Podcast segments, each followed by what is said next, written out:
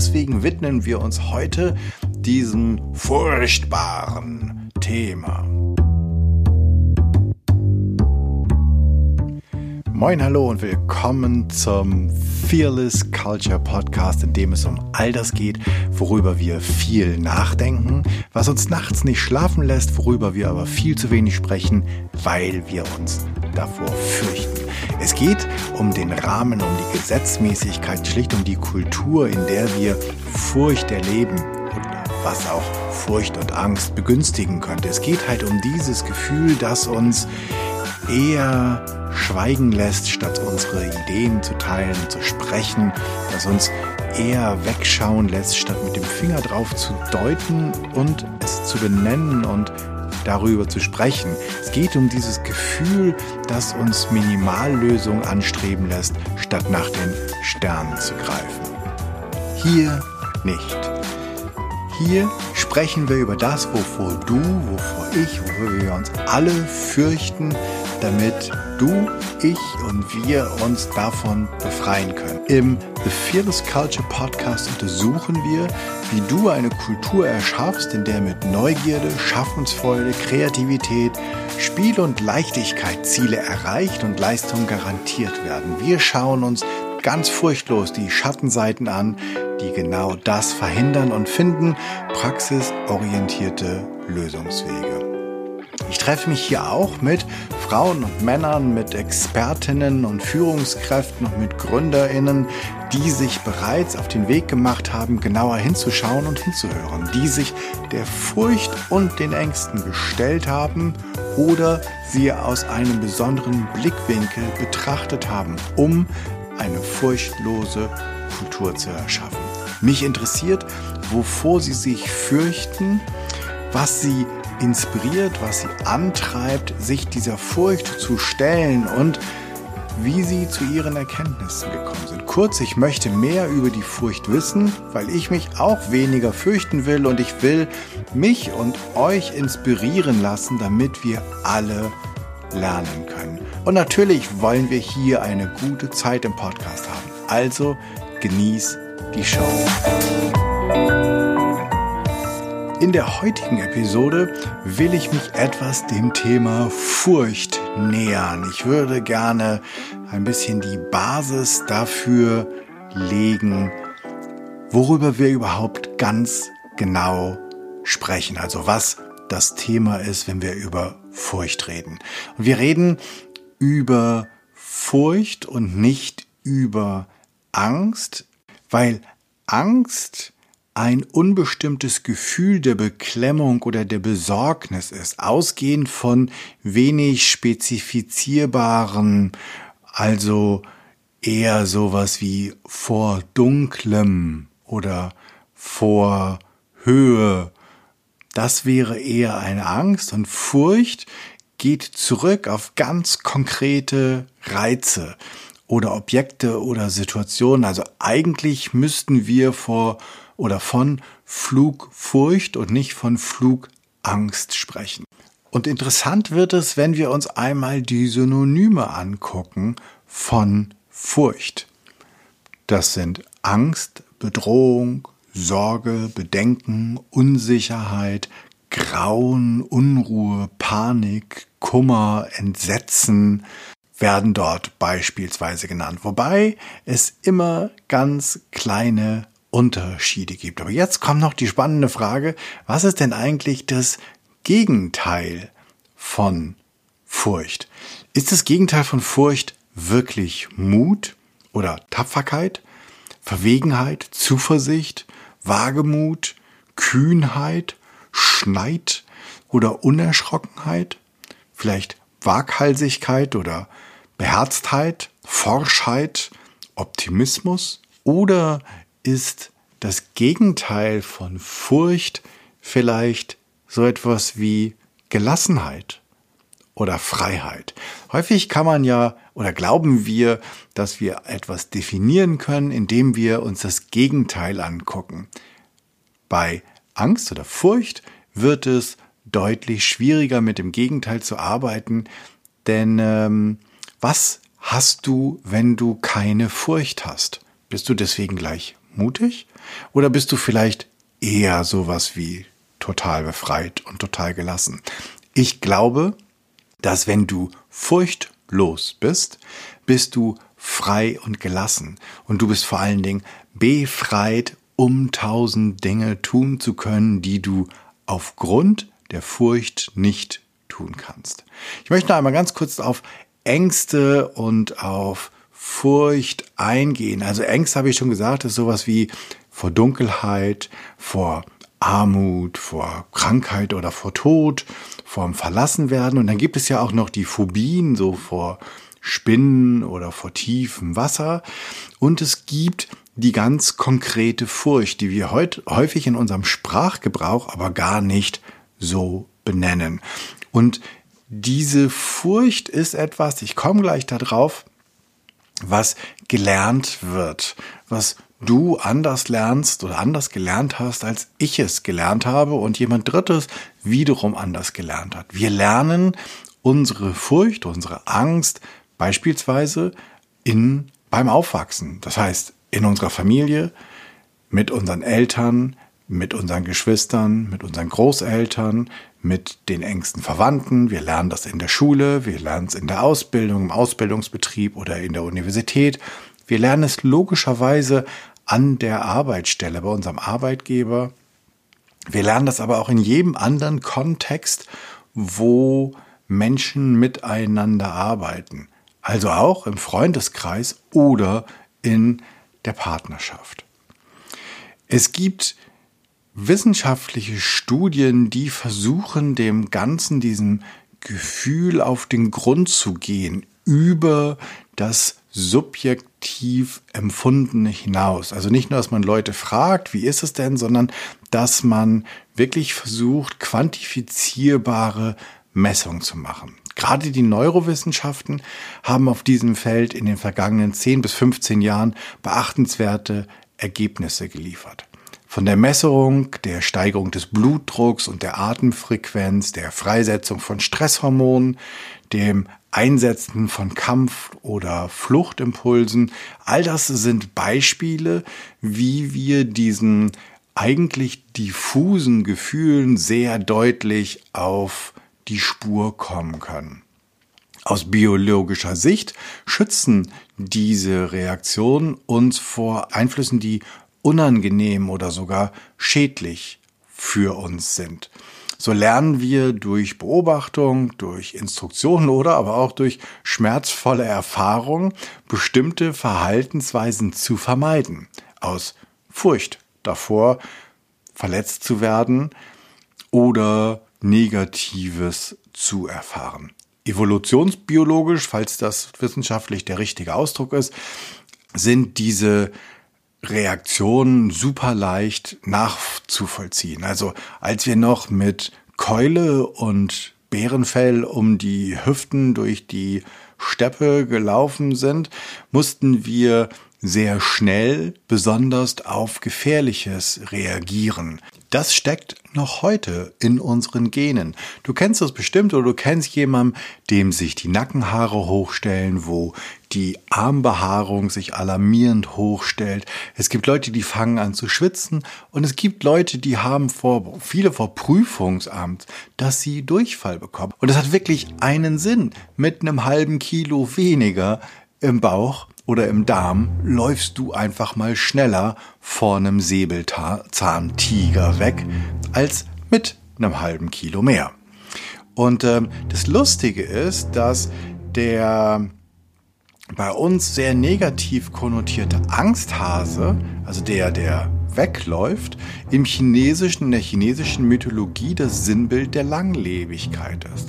Andersherum, die Mutigen oder die Übermütigen sterben zuerst. Wir sind also alle Nachfahren von Schissern. So viel ist schon mal klar. Individuelle Unterschiede von Furcht und Angst resultieren aus einem Wechselspiel von drei Parametern. Das ist einmal die genetische Veranlagung des Furchtempfinden. Das hat zu tun mit der Furchterfahrung deiner Eltern, deiner Großeltern, deiner Vorfahren. Sind die, wie sind die aufgewachsen? Und das geben sie, das weiß man heute, sozusagen über die Gene weiter. Dann gibt es so etwas wie individuelle autobiografische Eigenheiten.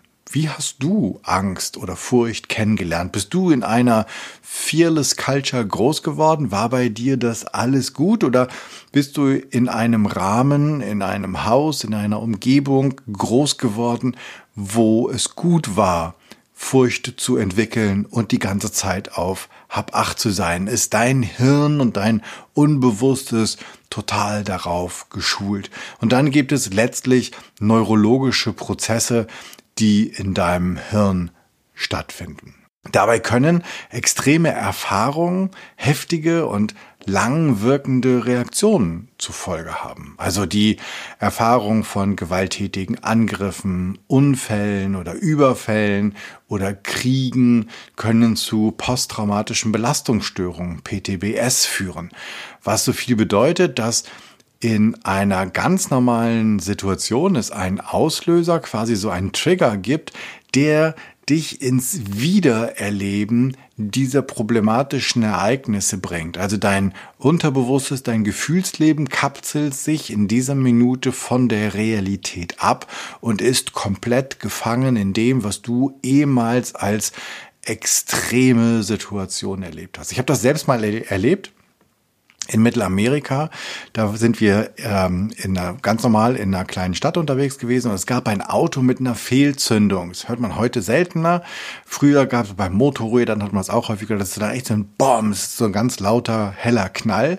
Und keine Ahnung, 30 Meter vor mir ist ein Typ, ein Mann, ich würde mal sagen, der war Mitte 40 oder sowas, in den, in den Rinnstein gesprungen und hat sich auf der Straße sozusagen in die Gosse gekauert der hat ein, oder dessen Unterbewusstsein, dessen Angstgedächtnis dachte, er wäre wieder im Krieg. Der hat wirklich sozusagen irgendwelche Gewehre oder, oder äh, Kanonen gehört in dieser Fehlzündung, bis er dann sozusagen sich wieder da rausholen konnte und wieder berappelt hat. Aber diese Panikstörung oder extremen Ängste übermannen dich quasi. Also sie sind du, du bist dann nicht mehr Herrin oder Herr der Lage in diesem Augenblick, weil dein Unterbewusstsein, deine Gefühlswelt aufzunehmen. Das sind für Betroffene sind diese Zustände kaum erträglich und für Außenstehende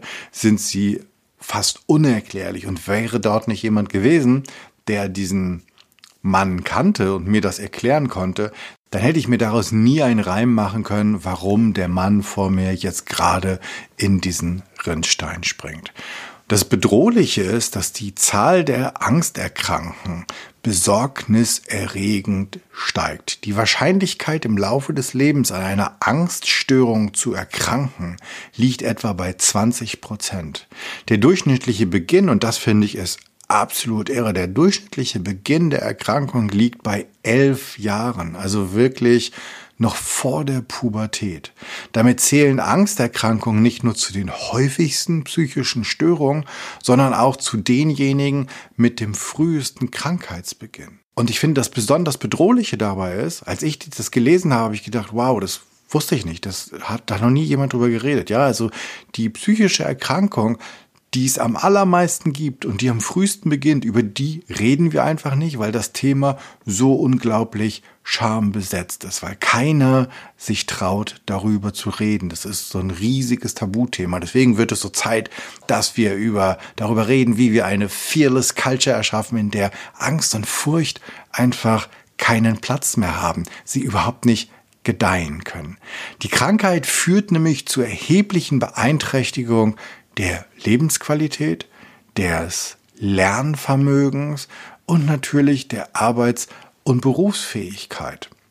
Und wir haben noch gar nicht darüber gesprochen, was die ganz konkreten Auswirkungen von Furcht im Kontext von Arbeit, also von einer fearful culture für die Menschen sind. Beispielsweise, welchen Bezug gibt es zwischen Burnout-Erkrankung und einer fearful culture, in der ich lebe. Das machen wir bestimmt noch in einer anderen Episode. Aus klinischer Sicht ist die Entwicklung von verbesserten Therapien und Maßnahmen zur Vorbeugung von extremer Bedeutung. Aus wissenschaftlicher Sicht ist die Aufklärung des Wechselspiels von Genen, Umwelt und neurobiologischen Prozessen eine immense und entscheidende Grundlage. Und ich würde jetzt gerne hinzufügen, dass aus gesellschaftlicher Sicht ist es so immens wichtig, dass wir den Deckel lüften von diesem Tabuthema und anfangen darüber zu reden.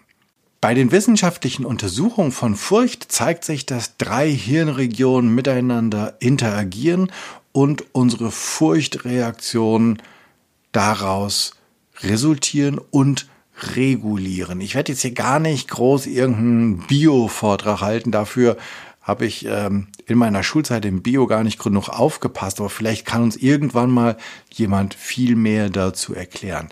Es geht im Großen und Ganzen nur darum, dass du das verstehst, dass es drei unterschiedliche Regionen sind. Das eine ist das nennt sich der Mandelkern, die Amygdala. Die ist von zentraler Bedeutung für die emotionalen Komponenten unserer Erinnerung an ein unangenehmes Ereignis. Das sogenannte Furchtgedächtnis. Sieht wirklich aus wie so ein kleines Mandelchen und ist ähm, in deinem Stammhirn, also das sozusagen das älteste der älteste Teil unseres Hirns, den wir haben. Und dann kommt der Hippocampus und der steuert die komplexen Informationen über den Kontext bei. Also so, dass das Empfinden auch zugeordnet werden kann, indem das Ereignis stattfindet. Und dann gibt's den präfrontalen Kortex, das ist sozusagen dieser Gehirnlappen von diesem großen, schwulstigen Schwabbel, was wir alle da unter der äh, äh, und, und unter der Kopfhaut haben, also das, was ganz, ganz vorne ist. Und das fungiert als eine Art übergeordnete Instanz, die das Ereignis bewertet, mit Erfahrungswerten abstimmt und gegebenenfalls ein Umlernen vermittelt, wodurch das Furchtgedächtnis aktiv unterdrückt werden kann.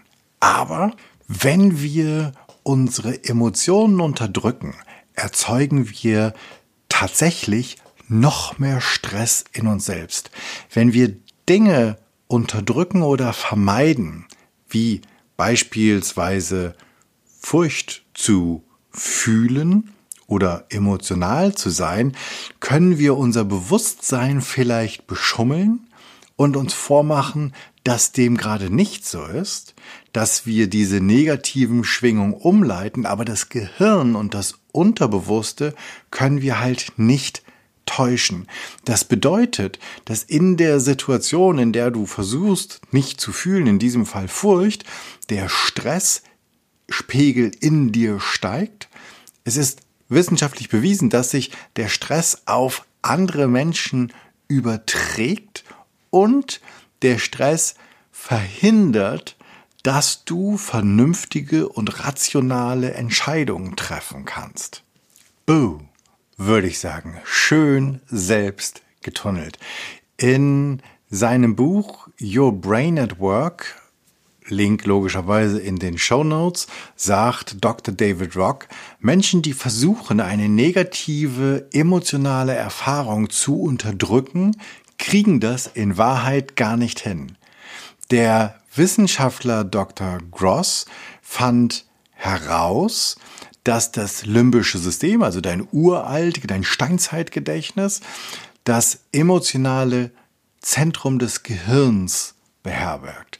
Und das war aktiv, selbst wenn du so tust, als wenn es dir gut geht. Tatsächlich dachten die Teilnehmer einer Studie, dass sie nach außen einen guten positiven Eindruck machten, ihr limbisches System jedoch innerlich genauso erregt war wie ohne Unterdrückung der negativen Emotionen und in einigen Fällen sogar noch erregter.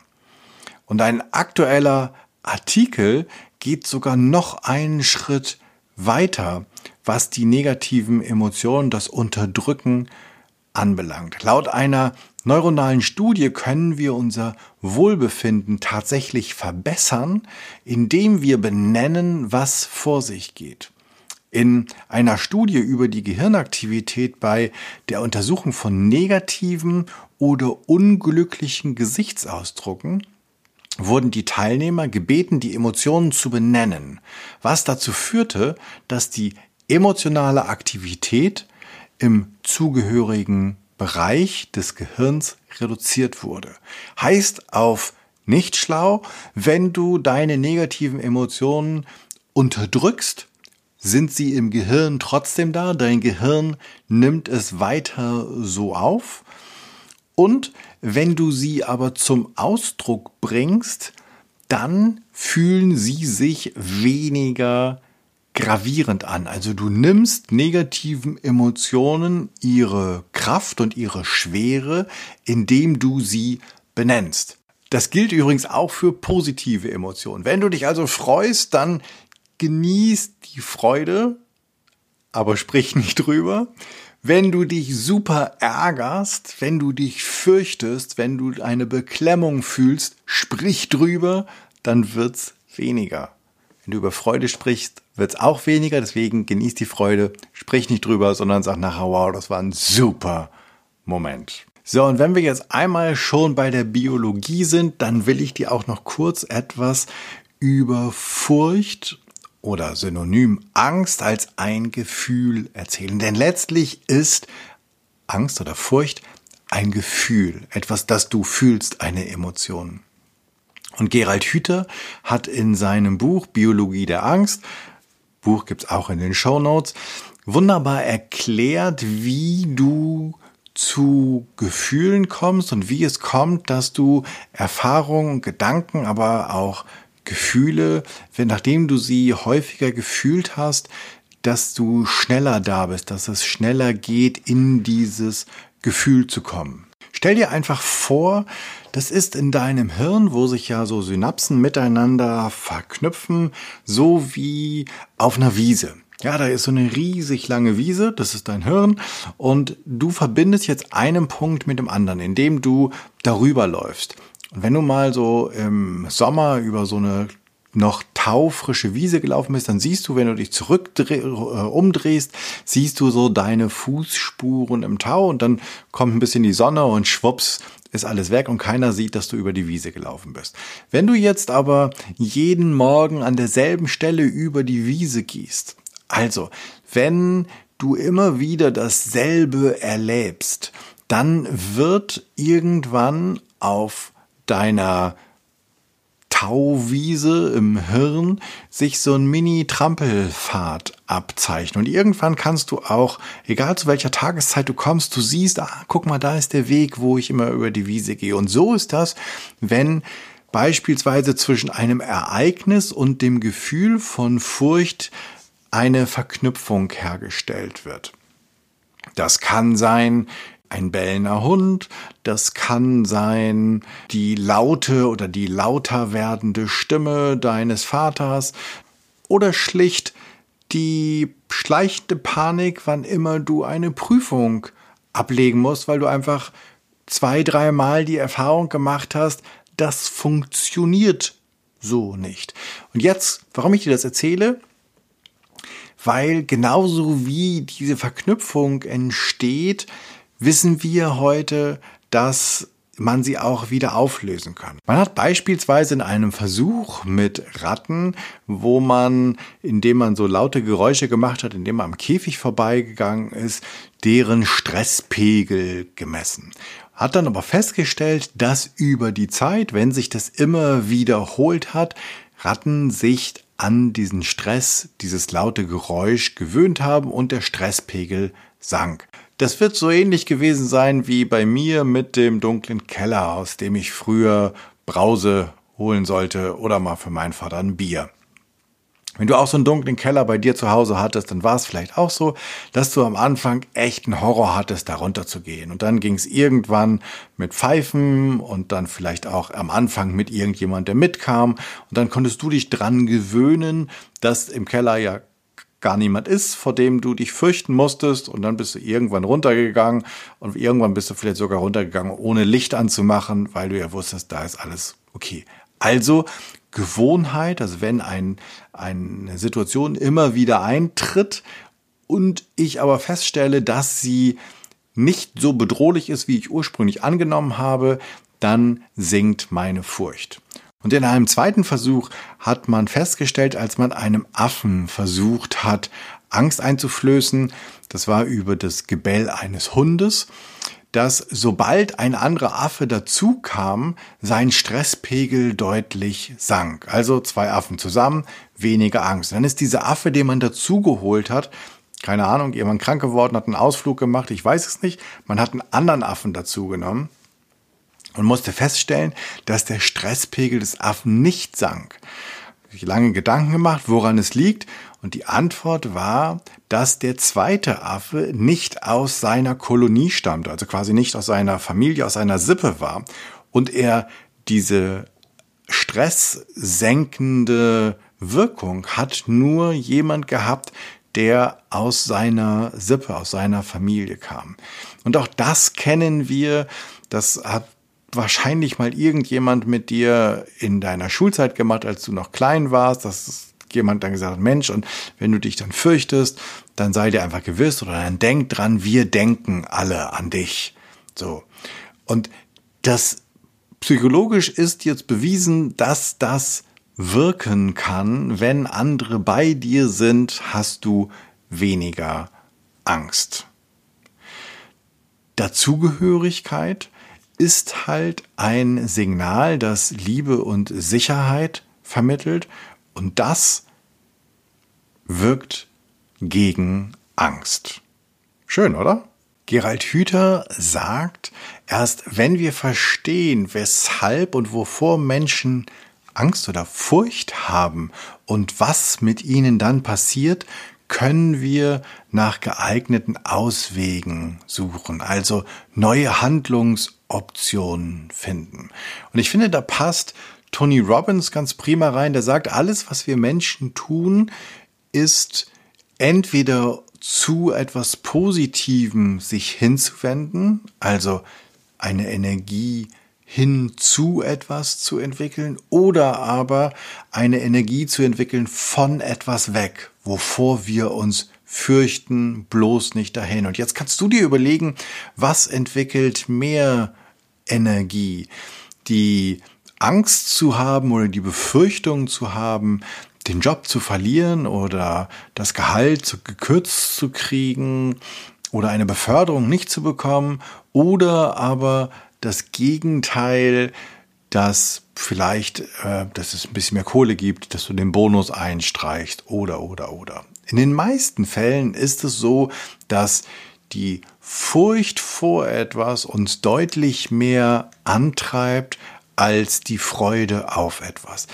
Ist ganz klar, ist wieder unser Reptilienhirn, die Keule und das Bärenfell.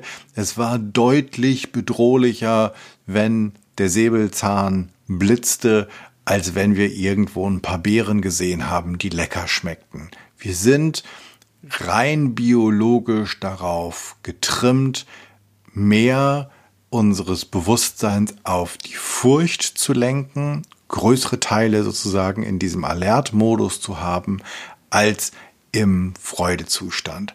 Blöd ist nur, dass wir heute wissen, aufgrund unterschiedlichster wissenschaftlicher Forschung, dass dieser Freudezustand der ist, den du haben willst, wenn Menschen etwas vollbringen sollen, leisten sollen, was nicht das Klopfen an einer Maschine ist, was nicht das Eintackern von irgendwelchen Zahlen ist, was nicht das Drücken eines einfachen Knopfes ist, sondern wenn es darum geht, dass du in der Wissensarbeit, in der Lernarbeit, in der Kreativindustrie unterwegs bist, dann willst du, dass die Leute in diesem Freude-Modus sind. Und jetzt gibt es die unterschiedlichsten Möglichkeiten, dort hinzukommen, die wir hier, nee, wahrscheinlich nicht alle, aber von denen ich so viele wie möglich hier entdecken möchte, mit dir entdecken möchte, aufschlüsseln möchte. Deswegen widmen wir uns heute diesem furchtbaren Thema. Denn in unserer Gesellschaft, in unserer Welt arbeiten wir ganz viel mit der Furcht, mit der Angst. Künstliche Verknappung, Limited Editions ist all das, was dein Furchtgehirn anspringen lässt. Ich krieg's nicht. Und deswegen gibst du schwachsinniges Geld aus, obwohl es das Produkt, dasselbe Produkt sozusagen auch ohne Limited Edition genauso für gut gibt. Ob die, die ganze, die ganze Schönheitsindustrie lebt von der Furcht, nicht auszureichen, nicht dazuzugehören. Deine Überstunden werden im Gro zum großen Teil gehen auf das Konto deiner Furcht, nicht auszureichen, ausgeschlossen zu werden. Denn, sind wir wieder ähm, bei deinem Reptiliengehirn, bei der Keule und dem Bärenfell und dem Lagerfeuer in der Höhle, wenn du oder deine Vor -Vor -Vor Vorfahren irgendwann nicht ausreichten, weil sie halt so mal den ganzen Sommer vertrödelt haben, eigentlich auch keine Antilope erlegt haben, kein Reh und auch nicht wirklich dabei waren, als die Beeren gesammelt wurden, dann hat die Sippe irgendwann gesagt, du hör mal Kumpel, das reicht nicht. Und wenn das nicht reicht, ähm, und wenn du nichts beiträgst, dann sieh mal zu, wie du so über den Winter kommst. Und damit war dein Ende besiegelt. Du konntest alleine nicht überleben. Das ist die Angst, die ganz tief in jedem von uns steckt, nicht genug zu sein. Die Furcht, nicht auszureichen. Naja, wirst du jetzt vielleicht sagen, okay, das ist ganz gut, wir haben jeder was, wofür wir uns fürchten. Was hat das jetzt mit dem Arbeitsplatz, mit der Kultur zu tun, mit dem Rahmen?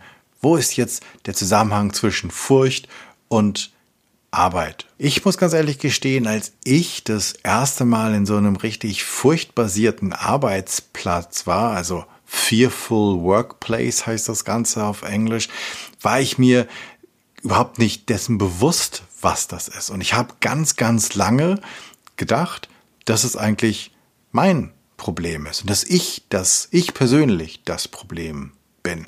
Und ich habe natürlich auch ganz lange nicht über Furcht oder Angst nachgedacht, denn das zeigt sich ja in dem gesellschaftlich viel akzeptierteren Feld von Stress und viel Arbeit und ordentlich was zu tun und was leisten.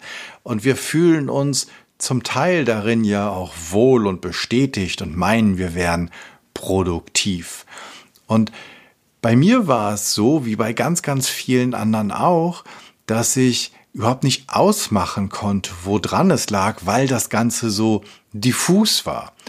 Also ich erinnere mich beispielsweise, ich bin irgendwann mal an meinem letzten Urlaubstag. Ich war gerade so eben gelandet, dann kriegte hatte ich einen Anruf auf meiner Mailbox, dass irgendwas ganz Schreckliches, was überhaupt nicht so schrecklich war, los wäre und ich müsste ganz dringend ins Büro kommen. Und dann bin ich Hirni wirklich noch am selben Tag ins Büro gefahren. Dann saß da auch ähm, noch meine Führungskraft und ich ging da ins Büro und habe diese Sachen, das ist jetzt ein paar Jahre her, deswegen heute hätte man das vielleicht auch sozusagen remote machen können. Damals ging es definitiv nicht remote.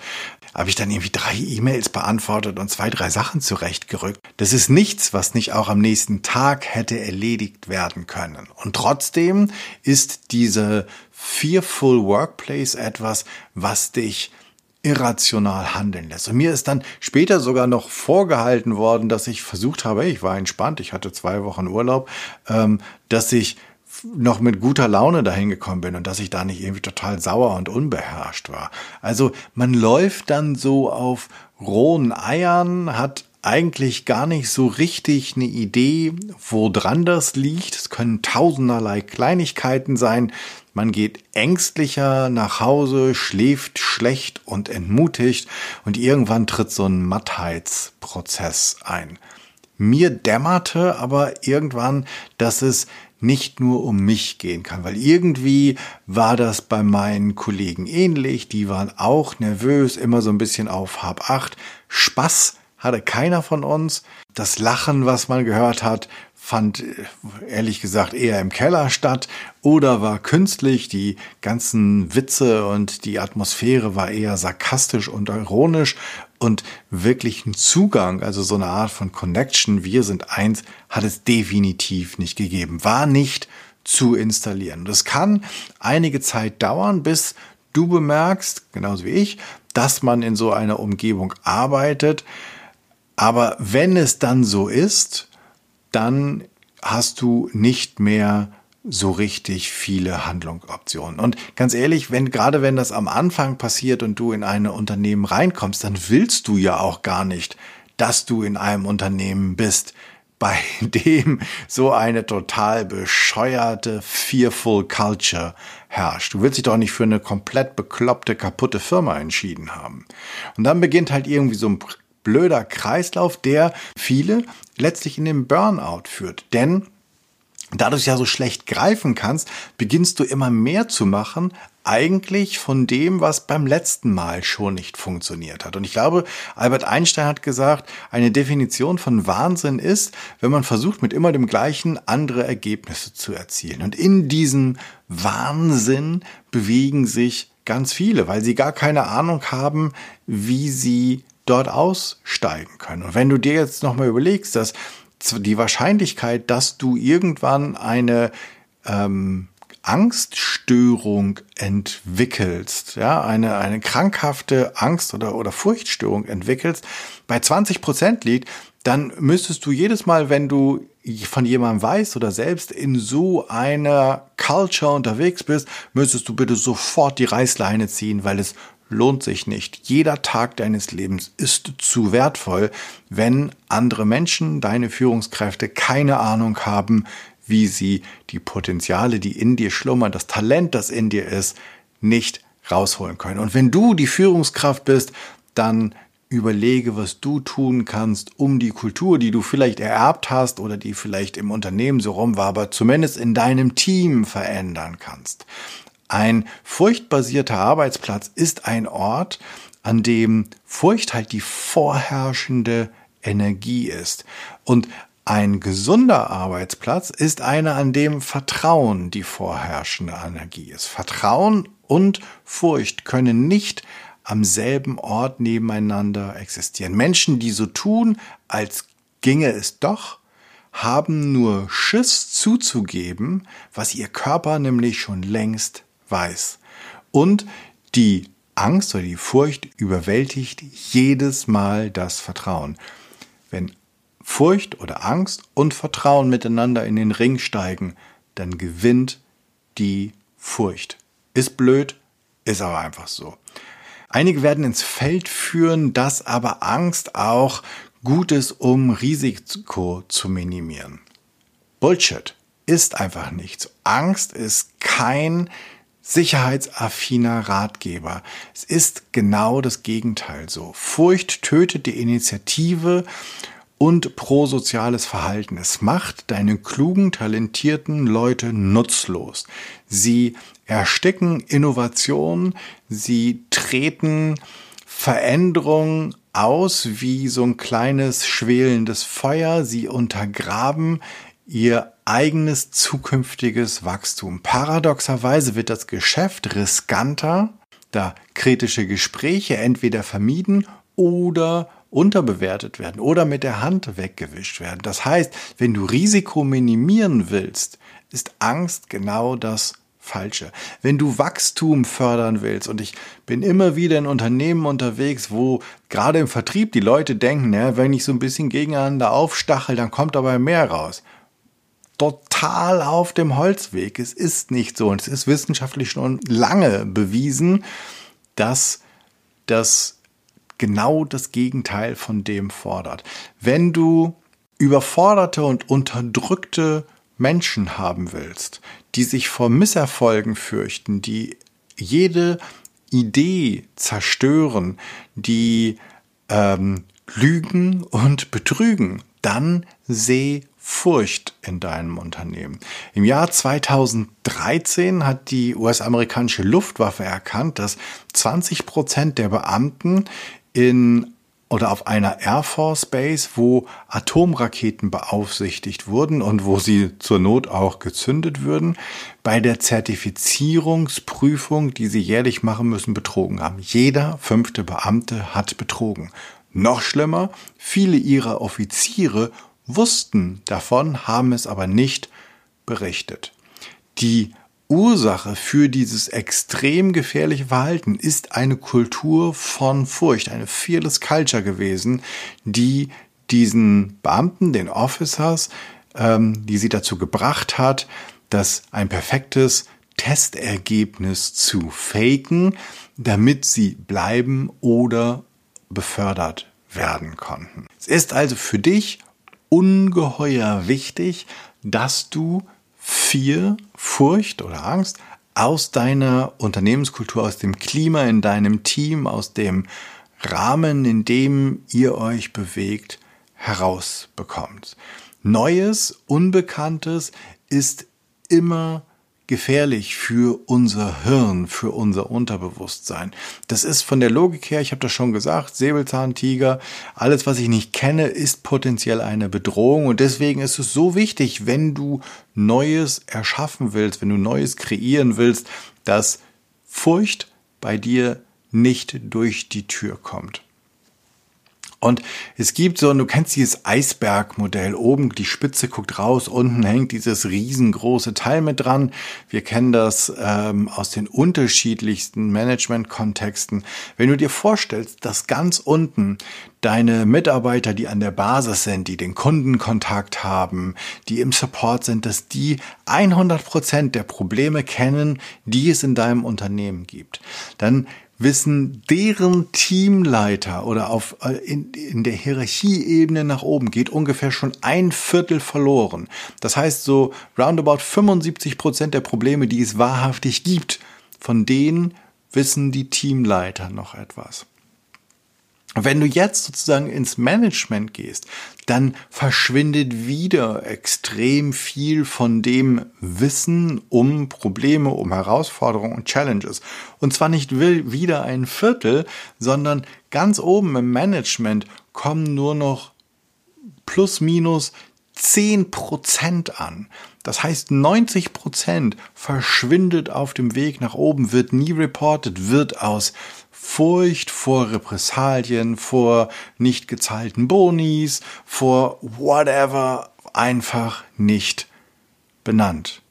Und das sozusagen die Geschäftsführung, der, die Vorstandsebene, das C-Level oder wie auch immer du die Herren im hochflorigen Bereich nennen willst, die bekommen von diesen zehn Prozent gerade so eben noch mal die Hälfte mit, weil auch da werden dann die Ampeln so geschaltet, dass in den Diagrammen alles irgendwie so auf grün oder allerhöchstens auf gelb steht.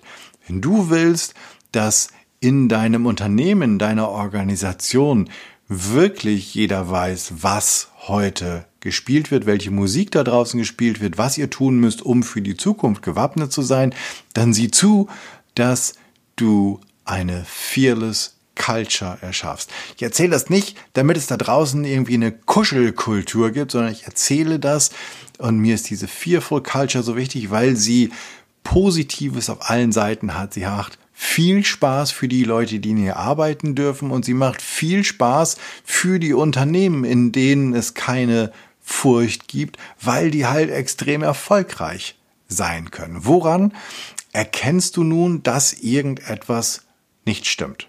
Nun, wenn du eine Führungskraft in eine, einem Fearful Workplace bist, also dort, wo es noch viel Furcht und Angst gibt, ist es so, dass sich das Ganze nach richtig harter Arbeit anhört. Denn die Verantwortung, alles wissen zu müssen, alles besser können zu müssen, hält dich im Alltag fest. Du arbeitest nicht am, sondern im Unternehmen operativ mit und versuchst standzuhalten, egal ob du dir Experten einkaufst oder nicht, du musst eigentlich viel besser wissen, was alle anderen, sonst bist du nicht gut genug. Und das verhindert natürlich, dass du strategisch denken kannst, handeln kannst, dass du deiner Führungskraft wirklich gerecht wird. Es wird schwierig in Meetings immer der zumindest mit zu den Wissenden zu hören, zu gehören und sich nicht mal was erklären lassen zu können, weil du logischerweise nicht alles weißt. Dafür hast du die Leute ja für teuer Geld eingekauft. Wenn das aber nicht funktioniert, wenn du als Führungskraft befürchtest, dann nicht zu reichen, dann hast du richtig harte Tage.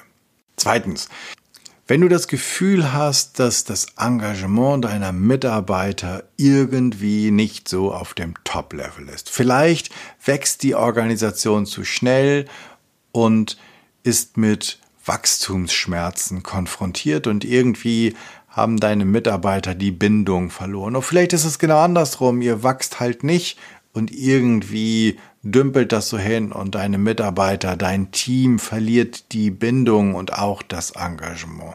Oder ihr schrumpft und alle sind damit beschäftigt, ihre Sachen in Sicherheit zu bringen, ins Trockene sich zu retten.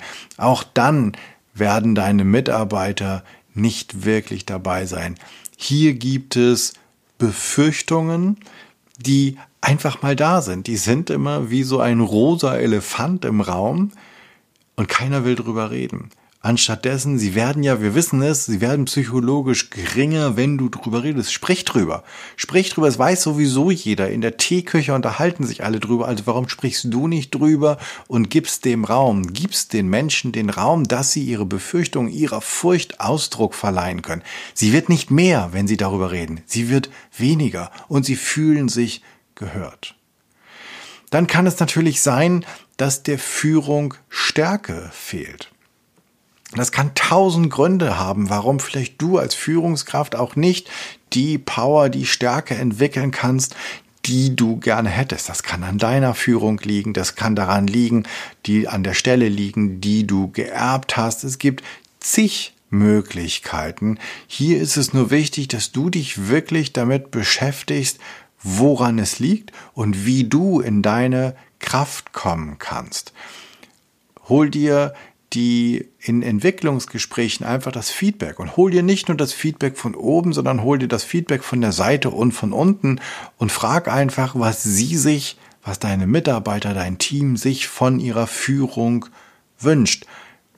Und versuch hier das Vertrauen zu geben, dass das vollkommen okay ist, dass sie Kritik äußern. In einer späteren Folge werden wir darauf eingehen, wie beispielsweise in der Luftfahrt das Feedback und das Kritisieren ganz häufig von Maßregelungen abgetrennt ist. Dort geht es darum, dass es wichtig ist, dass überhaupt etwas angesprochen wird. Und dann geht es nicht darum, dass ein Fehler gemacht wurde, sondern warum ein Fehler gemacht wurde. Weil vielleicht gibt es einen guten Grund, dass der Fehler so passiert ist. Und das solltest du dir beim Feedback holen auch bewusst machen, dass es nicht darum geht, dass etwas nicht stimmt, sondern dass es wichtig ist, dass du weißt, dass etwas nicht stimmt, damit du an der Ursache dessen arbeiten kannst. Es kann auch sein, dass die Ergebnisse, die erzielt werden, fragwürdig sind. Vielleicht hat das Team vorher bessere Ergebnisse geliefert, bevor du es übernommen hast. Oder im Vergleich zu anderen Teams ist eure Performance schwach. All das sind Möglichkeiten herauszufinden, dass etwas nicht stimmt. Und jetzt liegt es an dir, die Schlüsselfaktoren, die Key Performance Indicators, also die KPIs, neu zu justieren und zu gucken, wie findest du raus, was die richtigen und wichtigen Punkte sind, die es zu messen gilt und vielleicht nicht die, die die ganze Zeit schon gemessen wurden, die die aber keine vernünftige Handhabe, keinen Hebel bieten, um etwas zu verändern. Und auch hier achte darauf, wenn du das Gefühl hast, es könnte sein, dass an der Kultur etwas nicht stimmt, dass die Leute dir nicht alles sagen, welche Indikatoren kannst du hier stellen, damit du wirklich etwas hörst? Wir werden in einer späteren Folge ganz bestimmt darauf kommen, was für Faktoren du hier überprüfen kannst. Und dann gibt es natürlich noch die Möglichkeit, dass eigentlich alles ganz gut läuft und du aber das Gefühl hast, hier ist deutlich mehr drin, aber ich komme an die Kraft nicht. So als wenn, als wenn irgendwie so du das Gaspedal nicht so richtig durchdrücken kannst oder der, die Übersetzung nicht so ganz stimmt.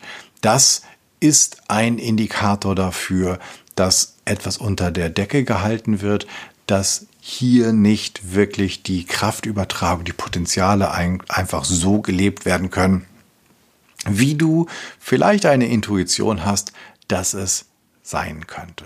Was auch immer die Quelle der Furcht ist, sie liegt eher im Naheliegenden als im Abstrakten.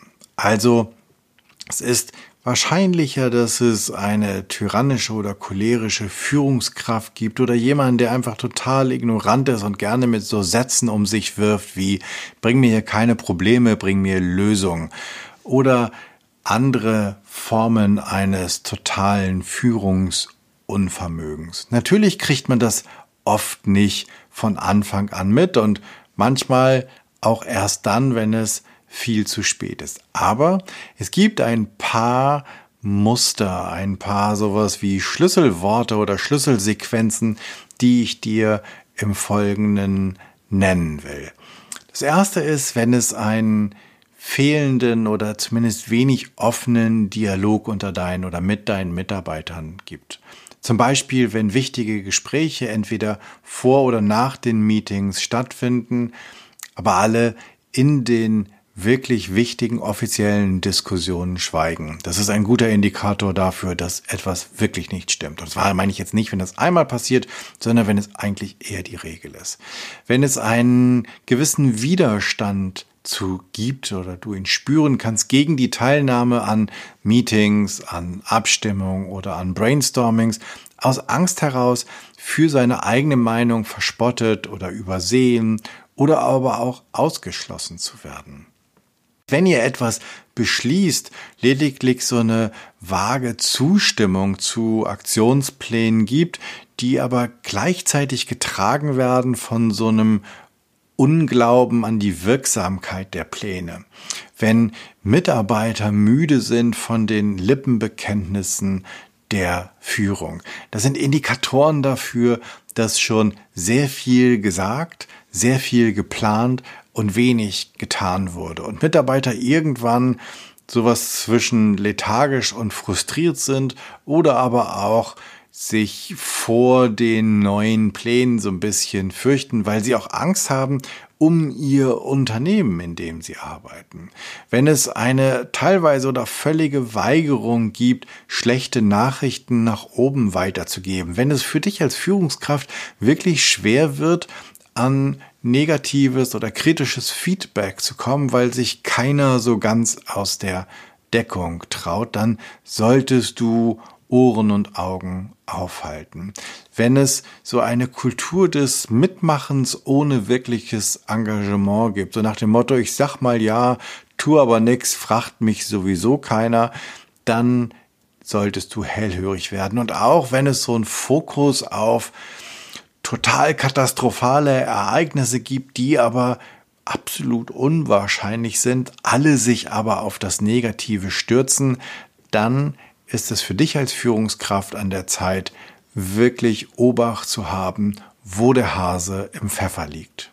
Und nur damit wir uns richtig verstehen an dieser Stelle, eine selbstbewusste Führungskraft vertraut sich selbst genug, um Menschen einzustellen, denen sie vertrauen kann. Also mach jetzt, wenn du ein oder zwei Punkte des eben Gesagten bei dir feststellst, bitte nicht den Fehler, indem du anfängst mit vielen Richtlinien und Regularien einen ebenfalls oder noch furchtbasierteren Arbeitsplatz zu schaffen. Die Messung von nicht essentiellen Dingen ist in erster Linie ein Zeichen eines furchtgeprägten Arbeitsplatzes. Wenn du Vertrauen schaffen willst, wenn du in dich vertraust und in die Menschen, die du angestellt hast oder die in deinem Team sind, dann beobachtest du sie und ihr tun nicht wie ein Falke. Du erlässt keine Regeln und Richtlinien, die jeder Situation berücksichtigen, weil du eigentlich weißt, dass mal deine Mitarbeiter sich jeder Herausforderung stellen können und stellen werden. Du richtest keine Kontrollmechanismen ein, um Menschen davon abzuhalten, ihre eigenen Fähigkeiten und ihren Einfallsreichtum zu nutzen, nur damit sie einen besagten Prozess bestreiten. Du misst nicht jeden Tastenanschlag und jede Minute, die für eine Aktivität aufgewendet wird und du weißt, dass die Konzentration auf die Mission und das große gemeinsame Ziel eine Million Mal wichtiger ist, als die Sichtweisen zu messen. Was kannst du nun aber tun? Wie kannst du dich verhalten? Nun, das Erste ist, du kannst dich natürlich für dich selbst und für deine Mitarbeiter einsetzen, wenn du in so einer furchtbasierten Kultur arbeitest. Wenn du das tust und wenn du dich gerade machst, Brust raus, Rücken gerade, dann sei allerdings auch bereit, dir schnell einen neuen Job suchen zu müssen, denn häufig ist es so, dass eine furchtbasierte Kultur einen längeren Prozess braucht, um da rauszukommen. Die Frage ist immer, musst du gleich das Große, den ganzen Organismus verändern oder kannst du an einer Stelle beginnen? In einer furchtbasierten Kultur kann es sein, dass deine Führungskraft dann sagt, oh ja, ich stimme natürlich in jedem Punkt mit dir überein, das wäre so toll, wenn es anders wäre, aber ich kann hier nichts tun. Das Beste, was du machen kannst, ist, du findest dich damit ab und wir geben einfach unser Beste, unser Bestes hier. Wenn das so ist, ich hatte das aus eigener Erfahrung, wenn das so ist, dann ist, zeigt das nur die Begrenzung und Befürchtung deiner Führungskraft. Und jetzt ist es natürlich schwer, an dieser Stelle nicht wütend zu werden oder jemanden als äh, feigen Sack zu beschimpfen oder was auch immer. Es zeigt einfach nur, wozu der andere fähig ist. Und vielleicht kannst du ja das, was du ändern willst, im Kleinen verändern, ohne dass du denjenigen oder diejenige brauchst. Und wenn du mehr Mut als dein Vorgesetzter, deine Führungskraft hast, ist das ein Zeichen dafür, dass du bereit bist für einen großen Schritt aus der Furcht in das Vertrauen. Ich würde dir wünschen und deinen Mitarbeitern wünschen, dass du das eine ganze Zeit lang durchhältst, dass dich das selber befreit, dass es dir Spaß macht, dass du noch mehr Vertrauen und auch Motivation dadurch gewinnst. Es kann aber auch sein, dass das für dich einfach das Zeichen ist, dass es der Schritt ist, aus einem, aus einem toxischen Arbeitsverhältnis hinauszutreten in eines, wo du und deine Potenziale einfach mehr verdient werden. Es ist gut, wenn du eintrittst für deine Idee und wenn du versuchst, und davon möchte ich dich mit diesem Podcast ja auch überzeugen, eine Fearless Culture zu erschaffen, es ist nicht gut, wenn du dir dabei die Zähne ausbeißt und letztlich dann in eine Negativitätsspirale hinuntergezogen wirst, die in deinen Burnout führst. Das ist nicht das Ziel dieses Podcasts. Was kannst du also tun? Was kannst du dagegen tun? Nun, du kannst dir als allererstes Gedanken darüber machen, dass Furcht, Befürchtung und Angst nur in Tüdelchen nur Gefühle sind und dass du Gewohnheiten schaffen kannst oder dass du dich daran auch gewöhnen kannst oder gucken kannst, wie du dich dran gewöhnen kannst und das wie bei dem Affen, dass wenn du nicht alleine bist, dass es halt ein bisschen besser geht. Und ich werde noch einiges zum Thema psychologische Sicherheit oder Sicherheit allgemein erzählen. Das kommt in der Podcast-Episode Nummer 6. Da wirst du noch einige Tipps von mir kriegen, wie du die Kultur, wie du den Rahmen und das Klima in deinem Team positiv verändern kannst. Du kannst als Führungskraft die Voraussetzungen schaffen, um die Arbeit zu organisieren, den Rahmen zu bieten und den Sinn und Zweck eures gemeinsamen Tuns zu betonen. Du kannst zur Teilnahme einladen. Führungskräfte müssen viele Fragen fragen, sich in Demut und Bescheidenheit üben und die notwendigen Prozesse schaffen. Du kannst Beteiligung und Teilnahme wertschätzen und ganz wichtig, du kannst Misserfolge und das Scheitern, Kritik und Feedback destigmatisieren, sodass alle mehr Spaß haben, beizutragen, weil letztlich ist genau das, was du willst. Führungskräfte, die fragen, sind mutig genug und kompetent genug, um sich tief mit ihren Mitarbeitern, mit ihrem Team zu verbinden und furchtlos zu führen und verändernde Ergebnisse zu erzielen. Führungskräfte, die viele Fragen stellen, erschaffen eine Fearless Culture, indem sie weniger sagen und mehr erfahren wollen. Die Menschen fühlen sich dann in ihren Rollen gestärkt und sind zuversichtlich, sich zu Wort zu melden, sich zu beteiligen, sich einzubringen. Das hebt die Leistungsgrenze, fördert die Neugierde und führt zu individueller Entwicklung genauso wie zu Teamentwicklung und zu Verantwortlichkeit. Furchtlose Kulturen erzielen die besten Ergebnisse. Puh, das war doch gar nicht so fürchterlich zum Thema Furcht. Ich danke dir fürs Zuhören. Ich hoffe, es hat dir gefallen. Du nimmst einiges mit und ich hoffe, es hat dich neugierig gemacht und vielleicht inspiriert einmal darüber nachzudenken, wie du furchtloser werden kannst und eine Fearless Culture erschaffst. Ich freue mich über dein Feedback und deine Ideen, was ich noch machen könnte, was ich besser machen könnte, würde mich auch interessieren. Für mich ist dieser Podcast ein wirkliches Herzensthema und dein Feedback bedeutet mir sehr viel. Wenn du ein Thema hast, von dem du meinst, das müsste mal in diesem Kontext hier besprochen werden und du bist eine gute Ansprechpartnerin oder du kennst eine oder einen, dann schreib mir bitte an podcast@janschleifer.com.